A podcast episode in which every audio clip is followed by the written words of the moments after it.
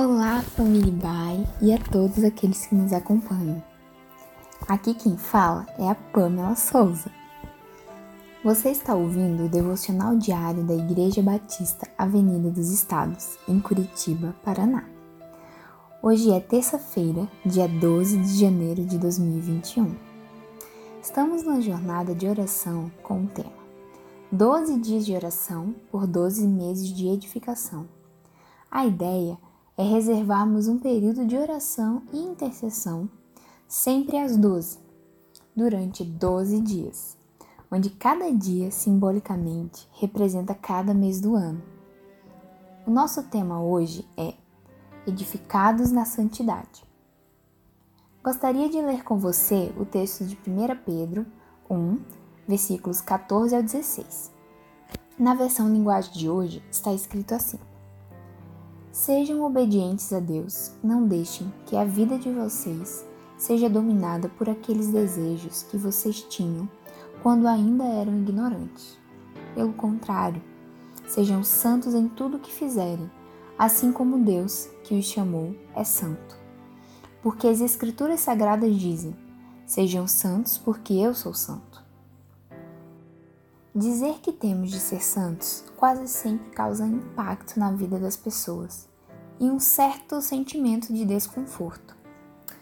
Isso ocorre pela equivocada interpretação que alguns dão à santidade, dizendo que ela é tão somente o cumprimento burocrático de uma série de regras e doutrinas pretensamente inspiradas em textos bíblicos.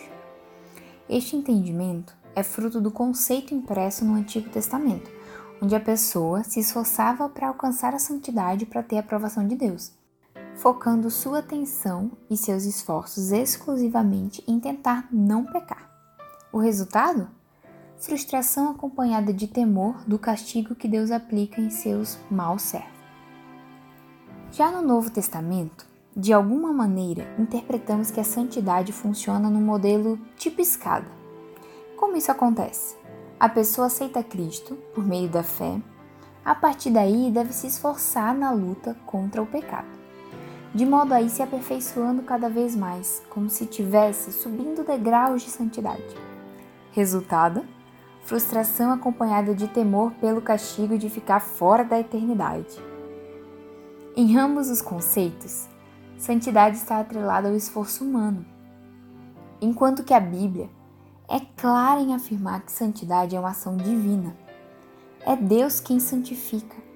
Ser santo é ser separado.